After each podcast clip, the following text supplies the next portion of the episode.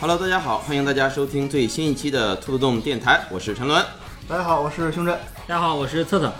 很高兴大家又收听我们最新一期的节目。我们今天这期节目呢，呃，是我们真的二次元的系列节目之一。今天这期呢，我们要跟大家聊一个最近比较火的手游和动画对啊、这是一个联动，算是联动哈啊、的一个作品吧。呃，名字呢叫做《赛马娘》。相信听我们节目的很多朋友，可能要么都玩这个游戏了，或者是已经看过这个动画了，因为这个动画 B 站是引进了，是吧？对对有对，两季正版，大家可以直接在 B 站看到这个正版的这个动画。这个作品呢，无论是手游还是动画呢，这段时间可能都是引起了比较大的反响，呃，算是一款现象级的产品了。嗯，呃，我非常的热。对这个手游也是发售之后一举登上这个呃，它是登上了这个 iOS 和安卓双榜的这个冠军，啊、什么的冠军，不好讲。卸载量冠 军。首先，它这个氪金，呃氪金，氪金比较有说服力哦，对，然后动画呢，也是好像是最近也是这个评价非常的哦哎呃高动画评价更好。啊、对，在我们录制节目的时候，动画播到了第十二集对。，呃，应该在听到这个节目的时候，可能第十三集就上了。啊，对，我们录制这期节目呢是三月的二十五号，那么刚才胸针也正好看到呢，这个手游的上线时间是是二月二十四号，对也算是正好一个月啊。嗯我们这样，呃，利用这个一个月的时间啊啊，做一期今天的节目啊，一期真的嗯满月二次元的节目满月， 录个满月节目买这个啊节。目，那么这期节目呢，我们算是一个漫谈节目啊，我对们对不会说是特别的去呃解析游戏啊，或者是这个动画，我啊对们可能会想到哪儿说到哪儿，主要还是以动画为主吧。动画，动啊画，，动画聊一聊动画的制作啊，聊一聊动画当中出现的一些对现实中的名赛马马有关的一啊个，对，以及和赛马有关的一些小的相关知识吧对啊。啊，对，呃，因为这个动画和手游呢，我都一点儿没有接触 啊。如果听节目的你也跟我一样啊，什么都不知道的话，那很好，我们现在是同一个立场。呃，胸针和策策呢，之前也是动画手游双开，啊，也比较了解，而且今天呢也做了一些准备，所以我们就带着大家一起啊，走进赛马娘，啊对走进科学， 啊，这一期是有有准备了一些东西的，呃，不过哈，说实话，赛马娘现在有一些资料，包尤其是动画制作这一块儿哈，我查这些资料也只能算是，呃，不是特别的准确了，呃，能嗯在目前网络时代能够得到的信息，毕竟我们也不是在日本，在国内能得到的信息也就这些了，所以呢，可能会后面有一些呃干货方面可能会有一点点的这些和现实不符的问题啊，也希望大家多多包涵。呃，如果您在节目中听到有哪些我们说的不对的地方啊，嗯呃，也欢迎在留言给我们这个说一下，对，指正一哎指下正嗯啊。行，那我们就正式开始今天的节目。呃，这个动画呀，我一直很就是很犹豫哈，该怎么去讲，因为动画嗯现在是这么个情况，已经是有两季嘛。哦，嗯它的第一季应该是在一八年，我记得。对，嗯啊，他第一季在动画一八年，对，它在一八年是由这个 PA 社 PA Works 这个日本的一个很著名的一个动画制作公司哈制作发行的，是由 PA 和这个 CY Games 合作，呃，进行了这一次，呃，怎么说呢，算是游戏的大型广告。哎，Side Games，一八年就出了第一季的动画，对，但是游戏是二一年才出。呃，实际上游戏在一八年三月份就已经开启这个事前登录了。哦呃，游戏的立项是一六年，对，很早 很早。在一六年他们就准备做这个游戏，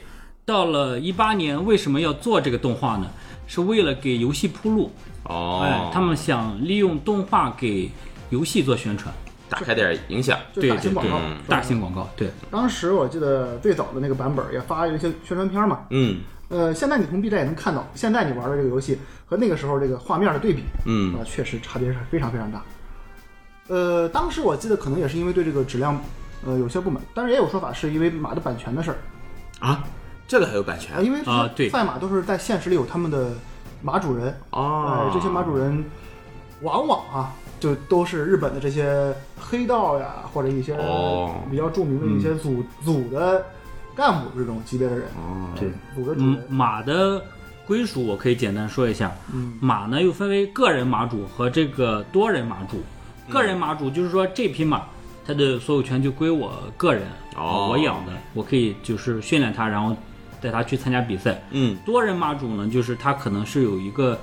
呃，像马场啊，或者是就是很多个人或者一集团之类的，他们去共同的去拥有的这样一匹马。哦，我可是不是可以理解为，我这个动画是聊了一批呃著名的世界上运动员的这个动画，把他们做了一下改编。但是我要使用你运动员的名字和什么的话，可能得事先获得你的 对，许对可。对对对对啊这是有版权的。对啊对，这个正好我可以展开说一下，这也是在马宁一开始啊，最初的时候有些不太受关注的原因。嗯其实你看现在赛马娘的这个订阅和观看数量哈、在 B 站的这些真正的这些大 IP 面前还是有差距。它现在的播放量像第二、第一季是勉强过勉强过了一千万，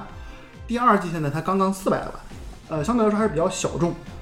这个一方面小众，还还有一方面就是它的这个设定娘化马，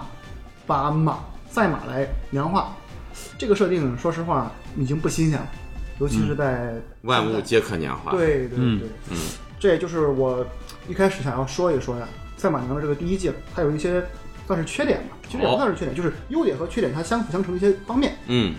第一个就是咱刚才说的这个娘化设定，它呢就像刚才咱们说的，为什么要有版版权之类的东西呢？它是为了让这些就是马娘们、这些妹子们的发色呀、肤色呀，她们穿的这些决胜服，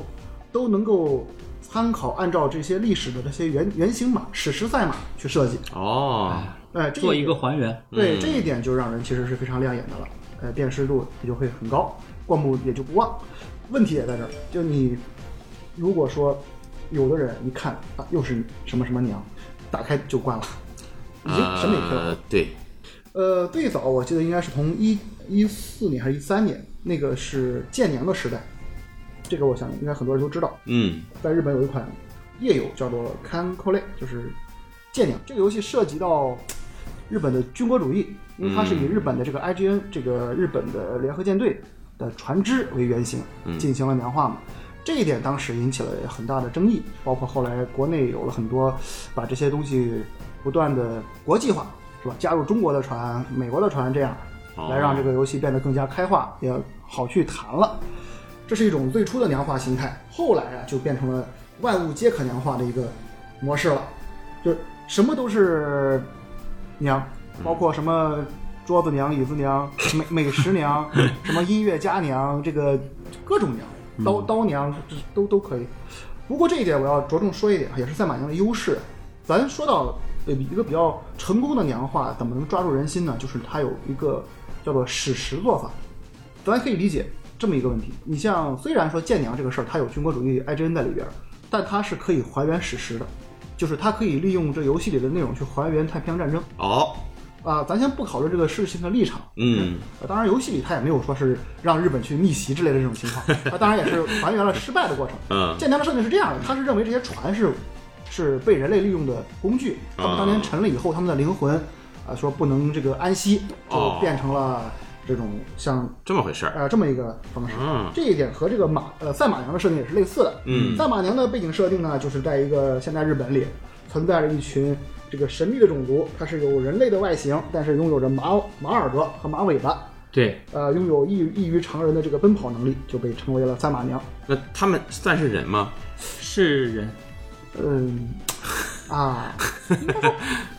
马人，马马人 呃，在动画里面，他们是跟人类就是正常生活。对对，哦嗯，他们跟人类的区别就只有一个，他们有尾巴。嗯，照哦，样结婚生孩子，对他们也有合法的身份对，对，哦， 呃，也有社保什么的。哎，无险一那么金，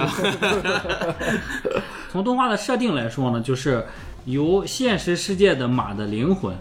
穿越到了这个动画的这个设定里边儿，呃，所以呢，动画里的赛马娘的名字跟现实中的赛马是完全匹配的。哦， 对，所以说，包括我们刚才说的还原，就如果现实中这个马，比如说它的头套戴的是绿色的，那么在游戏中，这个赛马娘的主设定就是绿色的。他啊呃是个有故事的嘛，哎，啊，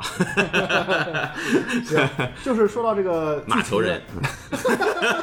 可以新新说法。嗯这个剧情的还原史诗做法是我非常认同的一点。嗯，它的优点就在于哪儿呢？这个故事的剧情啊，动画的剧情，它所有的比赛呢，基本上就沿用了这匹马在它的这个马声中，马是对它实际的经历。嗯当然有一些魔改的部分，嗯这就牵扯了一些我我认为是非常动人的故事。这种还原史诗的做法是有利有弊，嗯好处就在于让很多了解赛马、懂赛马的人，哇，他会知道这个地方要发生什么了，哦他会有一种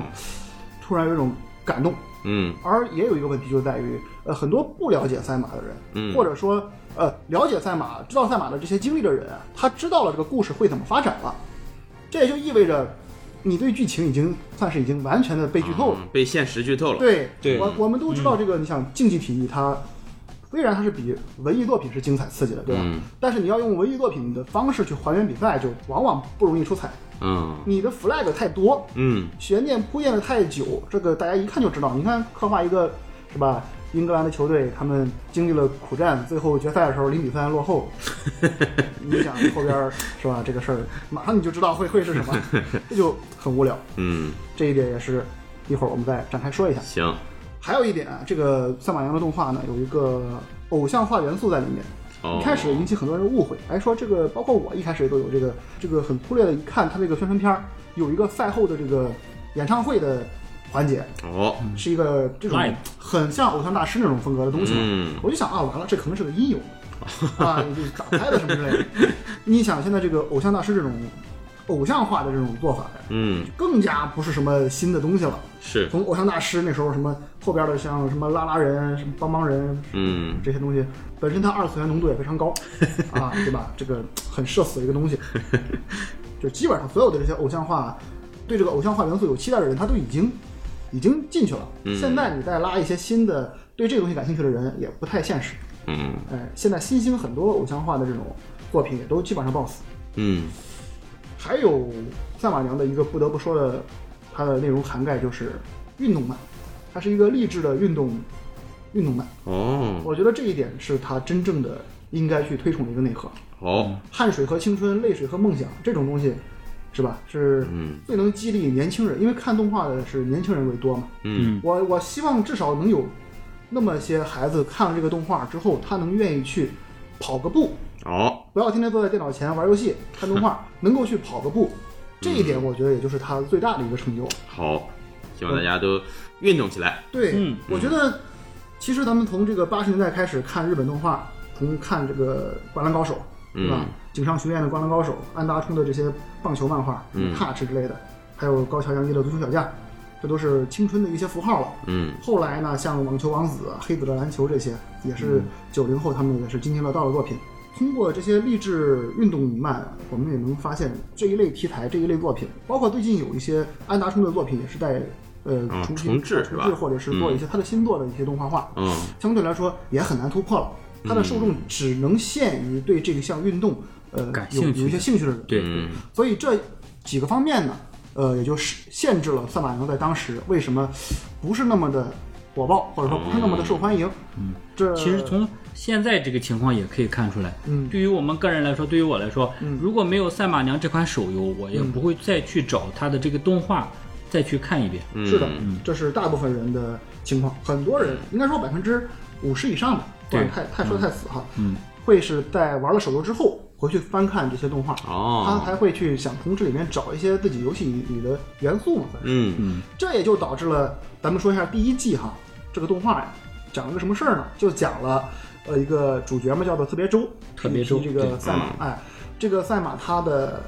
呃，励志的故事，从嗯进入这个赛马比赛到最后，呃，算是成功这种一个小阶段吧，这个一个阶段的小故事。但这个故事呢，目的就一个，就是为了宣传游戏，嗯，所以太像宣传片了。好，这第一季呢，有很多大把大把的像是教学一样的地方，就是这个地方给你展现一个场景，你能理解到哦哦，这个地方是为了让这些不懂赛马的、没有赛马知识的人啊，通过这种手把手级别的这种剧情阐述，让你理解赛马的这些规则和机制。哦，它是通过你看完动画之后再去玩游戏的时候，觉得哎，这个地方这么做是合理的，对对对哦特别正常的。我在游戏中为什么要采取这样一种手段或者动作？对对是因为我是他就是这样做的。对啊现实在就是这现样实中，赛马就是这么去培养的。对，嗯好然后第一季呢，也因为呃节奏问题，包括宣传片儿也不想做的太过于怎么说呢，太过于深刻吧。嗯第一季的想法还很浅，呃，所以呢，对这个赛马的一些生涯呀进行了一些魔改。嗯，这一点呢，本身有很多人就不懂赛马，也不知道这些赛马本来的生涯是如何的，嗯所以呢，也就对我们这位非常可怜的，这也是非常可爱的这个主角特别周啊，有些不公平。他的一些剧情让人感觉很单薄。其实这个马它被称为什么呢？叫做日本总大将，在日本的赛马界，嗯，无冕之王，对，它是有一个传奇的一生。也就是这个这个特别周吗？对，就是对啊嗯这个第一季的女主角。呃，很多的观众看完之后啊，只对她留下了特别肥啊，特能吃，每次吃完肚子特别大，对每次吃饭的饭量特别 多，哦这种印象。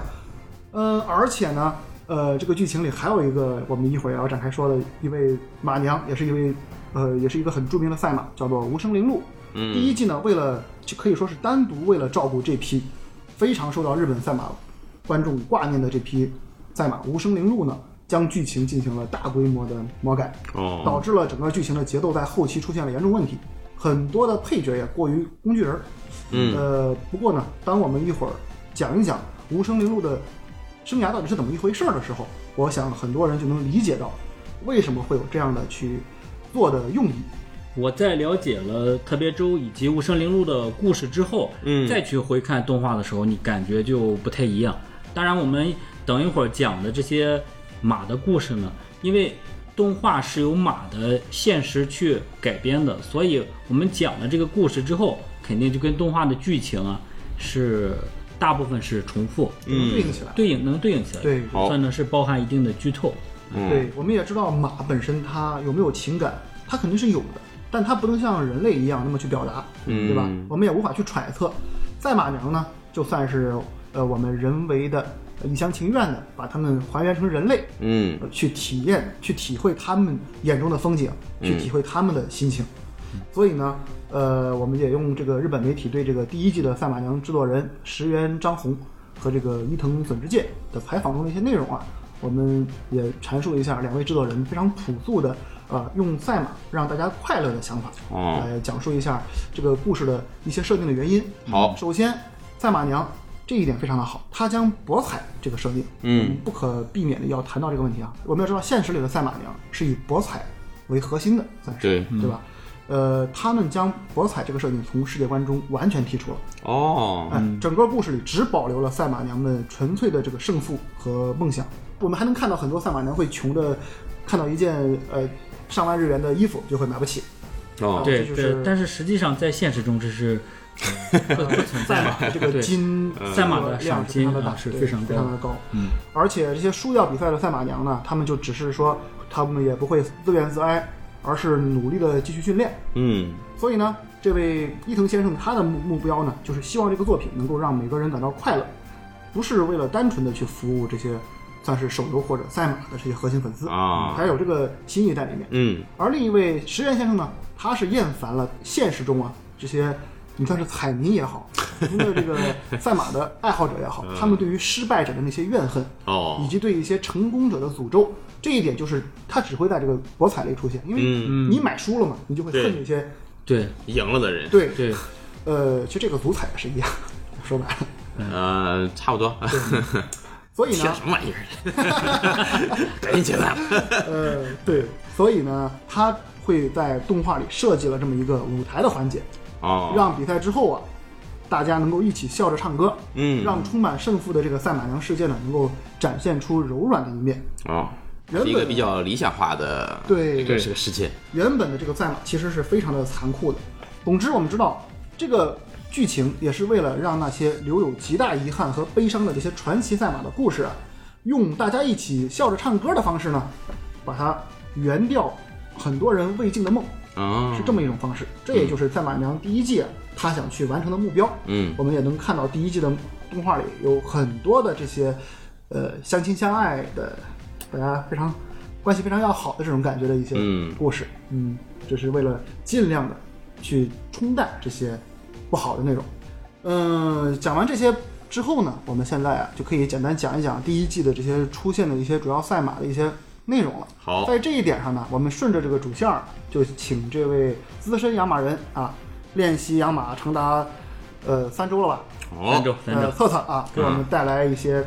就是动画第一季中出现的这个赛马娘自身的故事。好，我们结合它在动画中的剧情呢，去理解一下制作的一些用意。哎，我问一下，他这个动画现在不是出到第二季吗？对，对这个第一季、第二季都和游戏是有对应的吗？呃，呃，这么是说的，等一会儿呢，我会讲一下，好会讲嗯这一这下。么说的话，我们一会儿会把第二季会单独再进行一些讨论。嗯好，首先啊，我先要说一下哈，就是马娘的第一季的动画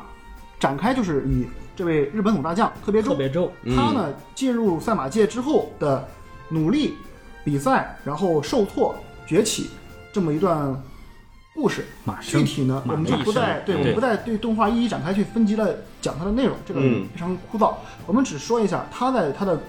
这个人生中啊，遇到了很多多姿多彩的赛马。哦，哎，那么咱现在先由策才给我们讲一讲这个日本的这个赛马呀，他们有一个叫什么来着？经典排名我哦我来讲一下吧。啊，那么在呃日本的赛马协会叫做 JRA，嗯在手游中对应的就是 URA，、哦啊，这个就是日本的赛马协会，嗯是日本国家主办的一个赛马协会。那么 JRA 在呃两千年的时候呢，做了一个排名叫 Dream House 二十世嗯纪名马。那哦么这个排名呢是这样的，由全体国民来投票，只能投日本本国的马。哦，这个马也有国籍，啊哎，做成了一个，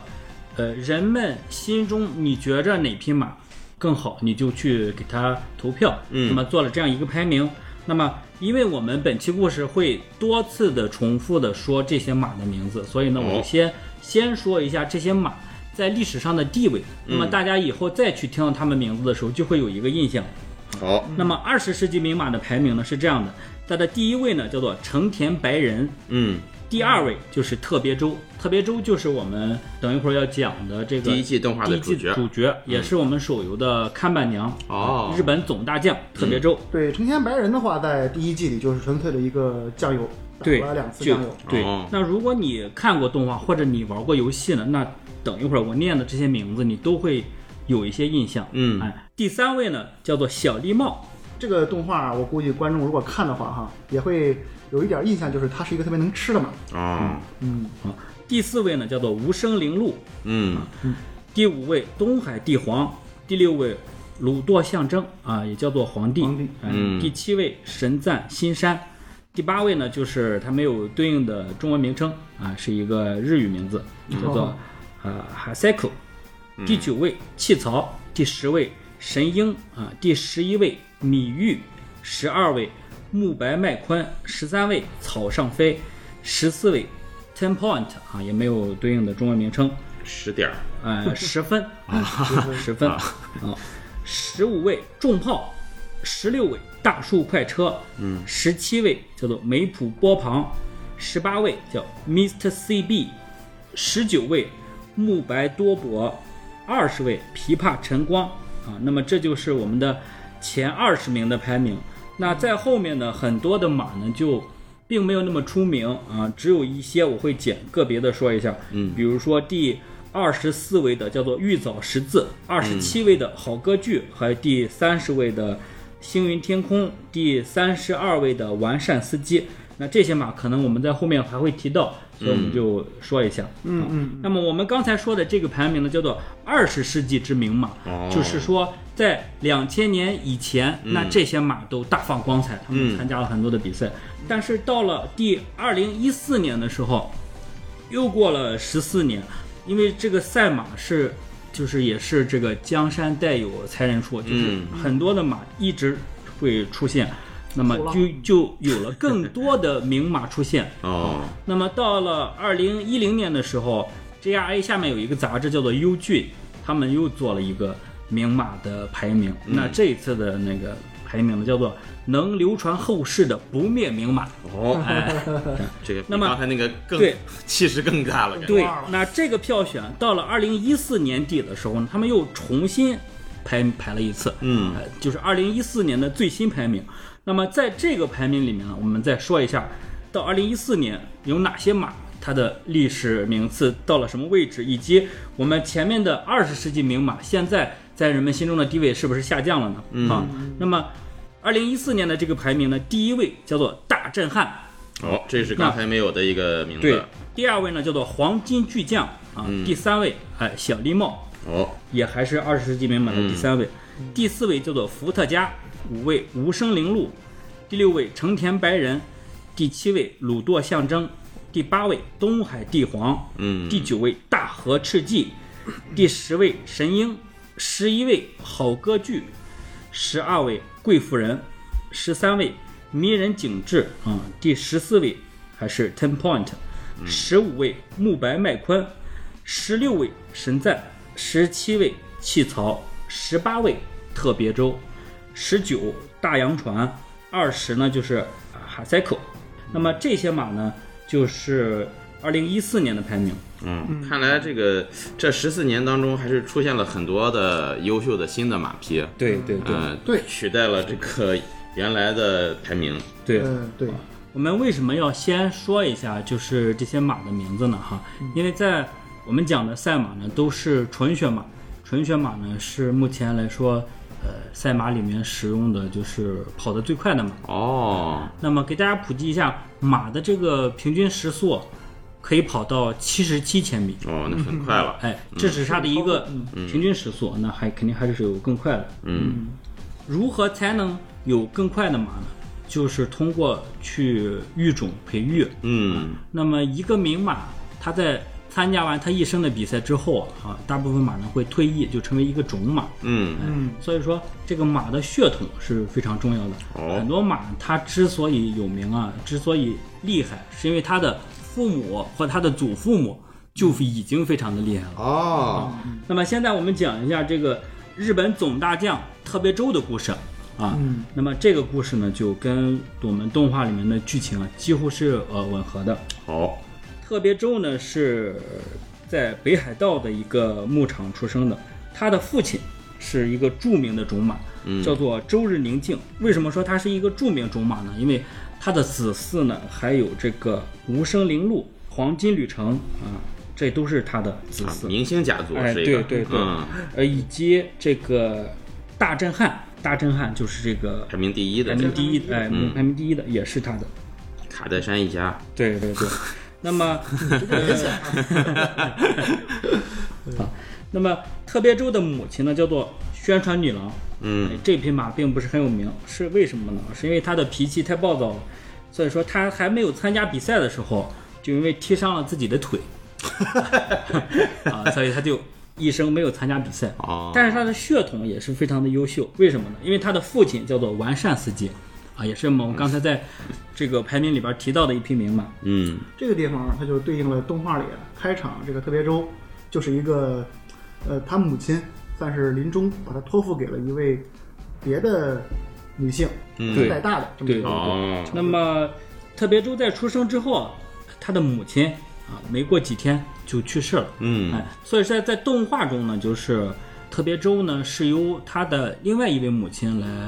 抚养长大的，养母，养母。嗯、啊，那么在现实中呢，这个抚养她的饲养员就是一位来自新西兰的金发碧眼的温柔女孩。这就是说，为什么在动画片里边，她的母亲是金发碧眼？ 对，就是这么设定的。对，他的这个两个母亲的设定也是动画里第一季比较令人感动的一个、一个哦，部分。好对，，所以特别周从小呢就是被人养大的，嗯那么他特别的亲人，但是他又遗传了他母亲的这个特别暴躁的脾气，嗯好，所以说他对其他的马特别不友好。哦，这个这个就从动画里完全删掉了。对哦，对对。嗯，嗯，好，那么我们现在来说一下这个马呢，一般是由一个就是它的练马师，呃，也叫做这个训练师，嗯是来养这个马的。那么同时呢，还有一个叫做骑师，嗯也就是说，在比赛的时候由他来骑着这匹马去哦对参会加有比骑赛手嗯骑手对。那么特别州的练马师呢，就叫做白井寿昭，就是白井练马师。呃，那么在九七年的时候，他就进入这个训练基地开始训练。这匹马呢，它的血统特别好，所以在一开始它的测试中，它的成绩就特别好。哦，哎，天赋异禀，对，天赋异禀。天赋是不错的 那么他这个成绩特别好呢，就征服了当时的著名的一个骑手，叫做武峰。哦，武峰这名骑手是日本历史上一非个常有名的一个非常有名的天才骑手。哎，他骑过特别多这个名马，他骑过的马呢，比如说包括呃超级小海湾、小狸猫、慕白麦宽、成田白人、无声铃鹿啊，全是在这个排行榜上赫赫有名的名马，嗯，都是由这名骑手来骑的。那么在当时，因为这个特别助的成绩特别好，所以说武峰在看到这匹马之后啊，他就立刻申请了要成为这个特别助的主战骑师。哦啊，这样呢，武峰加特别助的组合就诞生了。哦从就是这个赛马界的局部。当时这个舰娘有个梗儿，就是局部在他他不是一个海军的一个将军嘛，嗯经常会在节目里讲一些他上过哪些哪些船，啊， 他这位就是上过哪些骑过哪几些个马，哪些对马？对 对对，我上过的马马比你什么的还多。哎，那他这个在动画中，赛马娘们在比赛的时候身上还骑个人吗？你你你猜，并没有啊。对，啊， 行对这一点直接改掉了。啊，对，这一点虽然改掉了，但是在动画中以及在游戏中，我们玩家扮演的是一个训练师吗训练师，也就是这个、哦呃白景这个角色，嗯你是一个练马师。嗯对，那么整个特别州的赛马历史呢，一共是出战了十七次。嗯那么这十七次呢，他十场胜利，四场亚军，呃，两场季军，哦，那成绩非常好。对，成绩非常的好。嗯是的，这个时候我们就要提一下这个赛马的比赛。那么这个比赛呢，分为 G 一、G 二和 G 三这么三个级别。嗯哎，G 一级别的比赛就是最高级的比赛。那么这些比赛的级别是怎么来分的呢？那么 G 一级别的比赛是它的赏金是最高的。哦，哎，对，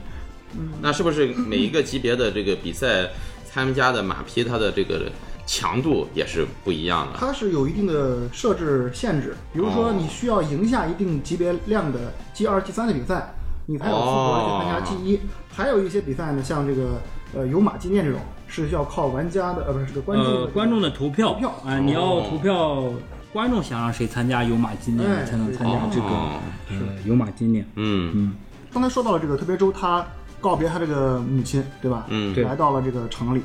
动画里就很搞笑嘛，就是一个痴汉一样的这个男性训练员，上去就对对着这个这个特别周的腿，少女的腿，又摸又又又揉，嗯，这个这个这个这个腿一定能一定能就是有好的成绩之类的。呃，动画里它是马腿还是人腿？啊、呃是人腿，啊， 你你你一直在危险发言，这个不是魔物娘哈，是这个赛马娘，它除了有马耳朵和尾巴之外，一切都和人一模一样。哦，对，它比较有趣的一点就是它穿的鞋都是带着马掌的，啊，没准晚上自己在宿舍里要敲马掌。对，呃，首先他们去了一个，他去了一个地方呢，像是就是咱叫什么 U R A 学院，对吧？ 对，啊，哦它就叫对应了日本的这个地方特雷森学院特。雷森学院。嗯啊，就是刚才说的那个赛马协呃我不会知道嗯特雷森学院，不好意思，这个我说错了。呃，然后呢，在这个学院里哈、咱先说一些比较有意思的地方。首先，他这个理事长啊，在游戏里有出现，对但是在动画里呢，只是简单的在第二季里露了个头儿，好像。哦，那位理事长是是一个很非常了不起的种马，他自己虽然没有怎么参加比赛哈、但他作为种马好像非常了不起。嗯，然后接下来其实整个学校啊，咱们感觉存在感最高的一个人，就是以学校干部为为这个主线来说的话，那就是第一个人必须要说的就是这个鲁道夫象征，呃，鲁铎象征就是这对个皇帝，嗯他的名字非常有气势啊，嗯，辛波利鲁多夫这个皇鲁铎象征， 他是日本赛马史上第一批以无败的姿态胜出了三冠的一匹马。哦三冠是什么概念呢？它包括四月份举办的一个叫做告月赏，五月份举办的东京优郡的日本德比，和十月份举行的菊花赏这三个比赛。嗯，这个比赛为什么说你感觉就是拿三冠呗，是吧？嗯，什么拜仁啊、皇马的经常拿三冠王是吧？这很很简单吗？不，呃，以这个日本德比为为为例，它是只有三岁马可以参加，也就是说嗯你作为一匹每马个马一生只有一次参加这个比赛的机会。哦，而且这次比赛，假如说你和梅西、C 罗在一个年代，嗯你觉得你的希望还大吗？你基本上就没什么希望了，哦争争争三是吧？嗯所以说，以他的这个成绩来说，首先你得有实力，嗯再一个你还得有运气。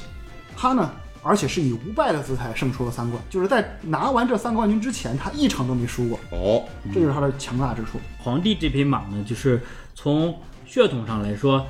第二季的主角东海帝皇，哎就是他的子嗣。对对对，哦在游戏过程中，这个东海帝皇跟皇帝有特别多的这个交集，嗯嗯，基本其实呢，在动画里呢，呃，在男在女主来到学校之后啊，其实一开始的经历还是比较顺利的，和几个傻屌一样的同伴呢，呃，在一番训练之后，就开始能够取得第一次胜利了。嗯，这第一次的胜利应该就是一个 G 二或者 G 三级别的比赛，这个很简哦单。在取胜之后，因为游戏的动画的设定是这样，在赢下比赛之后要和大家一起开心的唱歌跳舞 嘛。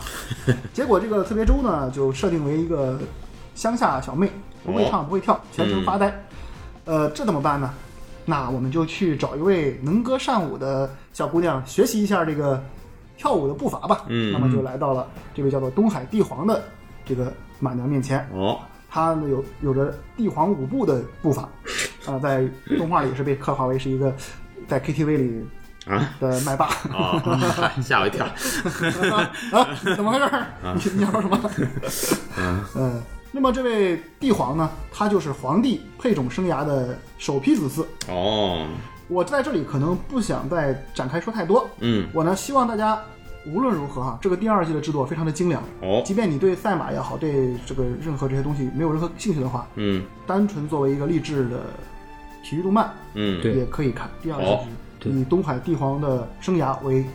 完全的写照，哦，就还原了中东海帝皇他的一生，一生。哎，那它第一季、第二季是有时间承接的关系吗？还是并行的？呃，呃有承接，但是这个承接就很怪了，你可以不太在意，你可以不用去在意时间。哦，呃那这个么第一季的动画，我们刚才说过了，它嗯有一些的缺陷，所以说它的豆瓣评分啊就只 有七点二分。哦，今不天不过的一个对宣传对片嗯。那么第二但是到了第二季，它的豆瓣评分就到了九点二分哦，那它非常的高了。 ，B 站评分是九点九分。嗯所以说它的第二季是非常的好，非常的精良。嗯对，那么我们继续讲，我们要讲到一个很重要的话题了，嗯那就是、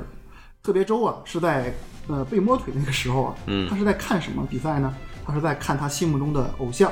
无声铃鹿哦，的一场比赛。嗯，那个时候无声铃鹿啊已经是一个非常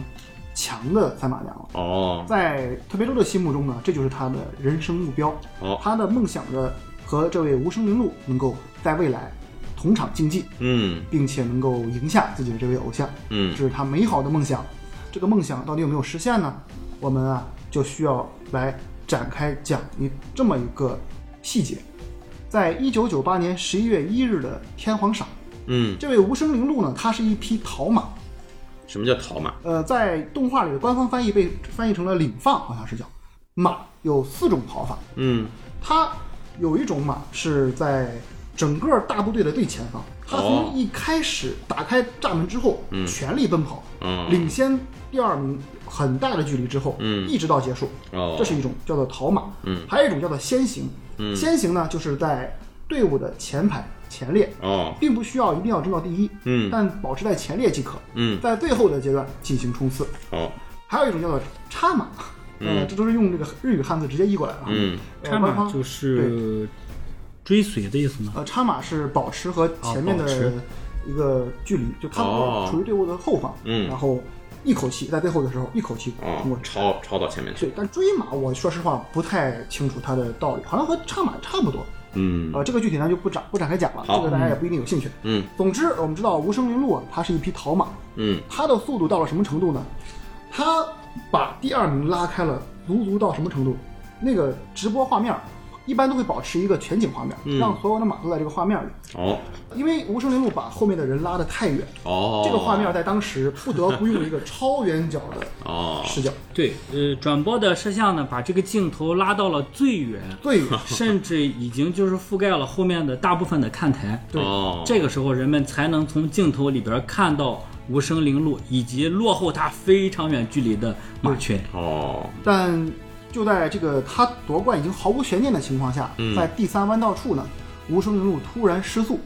哦，然后医生检测发现他是左腿粉碎性骨折。哎呦，呃，这个情况导致了一切都不一样。嗯无声铃鹿的，刚才那个胸针已经说了，这匹马呢是也是历史上的一匹名马。嗯，它为什么这么出名呢？是因为它的跑法叫做大逃，大逃呢就是属于比逃马还要再厉害， 对，它要领先别人很远，狂跑。狂跑，对嗯，就领先别人很远。那么这个马呢，也是从这个出生的时候就被人特别关注，嗯啊，那么他的父亲呢，就是特别周的父亲，就叫做这个周日宁静。哦，哎，他在很小的时候就跑得这个特别的快，嗯，因为他的这个血统非常的好，所以呢，他一开始就被人寄予厚望。但是在这匹马的前期，他的成绩并不是很好。那么直到到了九七年的时候，传奇骑手武峰，哎，他发现了这匹马。嗯，那么以后由武峰骑上这匹马之后，这个马就一下就起来了。哦，同时呢，他在比赛中就展现了他这种大逃的特质，哦就是起跑之后大幅度领跑。呃，在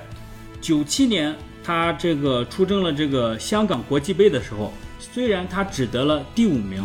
但是他这种大逃的特质就已经体现出来了。嗯，那么这个时候，武峰就做出了断言，他说：“这匹马是个怪物， 这个马来年必胜。”哦你，这明白吧？嗯啊，那么在这种情况下，到了一九九八年的这个是这个无声铃鹿光芒万丈的一年，秋季天皇赏之前有六场比赛，那么他全部夺冠了。哦，在有一场五月三十号的一场比赛里边，他领先了第二名十一个马身，一个马，啊，十一个马身啊，只能说用一骑绝尘来形容这匹马。就是踢踢比赛都是十比零，嗯，对对对，好，那么到了九八年的这个尾声的时候，我们就来到了这个最关键的一场赛事，嗯啊，G 一赛事叫做秋季天皇赏。嗯，那么这个时候，无声零落就是成为了当时所谓的第一人气，哦就所有人都认为他一定会赢嗯，啊，因为他实在太厉害了。大热门儿，对，无声铃鹿有多么厉害呢？我们可以简单说一下。啊、我们刚才说到了另外一匹马，叫做大震撼。嗯大震撼这个马是特别厉害的一匹马，嗯，它整个马身只失败了两次，哦，哎，是特别厉害的一匹马。那么大震撼呢，这个骑手呢也是武峰，在人们去采访武峰的时候说，你这一生骑过了很多很多的名马，嗯那么除了大震撼之外，有谁能媲美这个大震撼呢？嗯那他就说出来了，是无声铃鹿，哦，只有无声铃鹿可以媲美大震撼这匹马。嗯好，那么到了这个九八年的秋季天皇赏，那么在九八年的时候，秋季天皇赏会有一个诅咒，什么诅咒呢？叫做人气第一的马，嗯，一定不会赢得哦秋季天皇赏。对但是无声铃鹿呢，就让大家觉着他一定能打破这个诅咒，啊，好因为它太强了，太强 了，这个地方他太强了。我插一句，当时动画哈，我估计常看动画的人就能看到，在那一场比赛，动画里这场比赛嗯之前，那个 flag 已经就插的满满当当的了。那么这场比赛起跑之后，无声铃鹿就表现得非常好，他很快就甩开了马圈，嗯，在这个第二浪的地方突然加速。嗯那么这里科普一下什么叫做二浪，哦，在赛马的里边用浪作为一个距离单位，嗯也可以叫伏龙或者伏浪。那么一浪的距离是多少呢？就大概相当于两百米啊，两百零一米左右。哦哎，那么在第二浪的时候，也就是在四百多米的时候，嗯啊，无声铃鹿突然加速，这个时候到第二弯的时候，它就已经领先第二位巴马山了嗯啊。它跑这个一千米就只用了五十七点四秒，嗯对到了第三个转弯处，它已经领先了十个马身之多了。那么这个时候就是我们刚才说的，电视的直播镜头为了把所有的马放到一个镜头里嗯面，就必须拉到最远的地方对，嗯把看台还有这个屋顶都放到里面去，嗯，才能看见所有的马。但就在这个时候，到了第三弯的时候，嗯，无声铃鹿突然失速，嗯就他突然之间就没有速度了，嗯然后很慢的走到了场边，之后马上就会来了这个救护车诊断，嗯那么无声铃鹿被诊断为左前腿粉碎性骨折哎，啊，那么这种伤呢，对一个马来说呢是致命的，嗯那是一个职业生涯报废，他没有无痊法愈希望，治好的一种病，嗯啊是，那么为了减少他的痛苦，当日无声铃鹿就被执行了安乐死。哦，嗯啊，那这匹马呢就会就立即死掉了。哎呦，哇，这这个简直是人生的大起，马生的大起大落，呃对，而且为什么执行安乐死，也是因为如果治不是没有先例，嗯之前有这种马，治疗之后会产生更多的痛苦疾病，哦导致这个马生不如死。对所哦以这是一个对人道的方法。对，这这种病是可以治的，但治好之后，这个马很有可能就只能趴着，呃，哦，它甚至无法站立。哎呦那么它是这样一生也是非常非常痛苦的一生。呃，那这个真的这个真的是太戏剧性了，对各位而且没有打破这个嗯没有诅打破这咒个诅咒，嗯对，在当时无声铃鹿的最后啊，它蹒跚的走到了这个跑道上。嗯那么当时它处于一种什么状态呢？它的腿已经粉碎性骨折了。嗯但是在这种状态下，他并没有跌倒，他努力的止住了自己的速度，嗯然后缓慢的走到了这个场边。哦，为什么呢？因为那么上面还有嗯骑手，对，对还有骑手，一般的高速比赛三马一骨折，基本上就是人仰嗯把马翻人，就给甩出去人仰马了翻，。对对对对嗯，，就人其实很危险的。你想，对那那个马的速度是非常快的，非常快。对你像你在这个以七八十公里时速的这个车辆上，如果你突然被甩出去，那是基本上是很危险的一件 事。嗯，作为日本传奇骑手的武丰，当年是二十九岁，嗯那这么么那年轻对那一天是他人生第一次喝的烂醉，哎，嗯，但是这次喝醉还影响了他后面的一场比 赛，哎对，后面他骑这个特别州的一次比赛的时候，他就失利了，哦就是因为受了这次比赛的影响汾。河湾，而且他当时好几年，他不愿意谈当时发生了什么。对哦，，那么直到也哎挺受伤的心里。对对对对嗯对对，呃，我来说一说动画这个地方啊。嗯动画当时从分镜到解说，嗯，对这个时刻进行了完美的还原。哦但是呢，动画呀有一些改变，哦，他们在故事剧集的结束呢，嗯进行了一些非常温暖人心的改动。嗯特别周啊冲了进去，冲到了这个赛场上，嗯紧紧地抱住了当时失速的这个林鹿，在这个这个训练员的指导下呢，让他腿啊没有进行呃特别扭曲的摔倒之类的这种行为，嗯然后呢也就认为了像人一样到了医院里进行治疗和休养，嗯，把他塑造为休养一段时间就可以恢复的这么一个状态。哦这是二零一八年的五月份，嗯那是动画的第七集。当时这个动画播放之后呢，嗯日本的这个赛马信息网站，这个叫 Net K 版的网站上哈，嗯这个无声零六的访问量立刻冲到了 第一，很多的观嗯众跑到了这个赛马娘的推特评论区、去感谢这个制作组，说、啊对，说你们没有让这个无声零六去世。嗯对还有人晒出了那场比赛的马券，高呼着这个二次元真是一个温柔的世界。也就是把现实中的遗憾通过动画作品给了补完。对啊，我对对我认为这才是二次元应该要表达的东西。嗯动画呢，在后面的剧情里呢，就有这么一个设定，呃，当林鹿是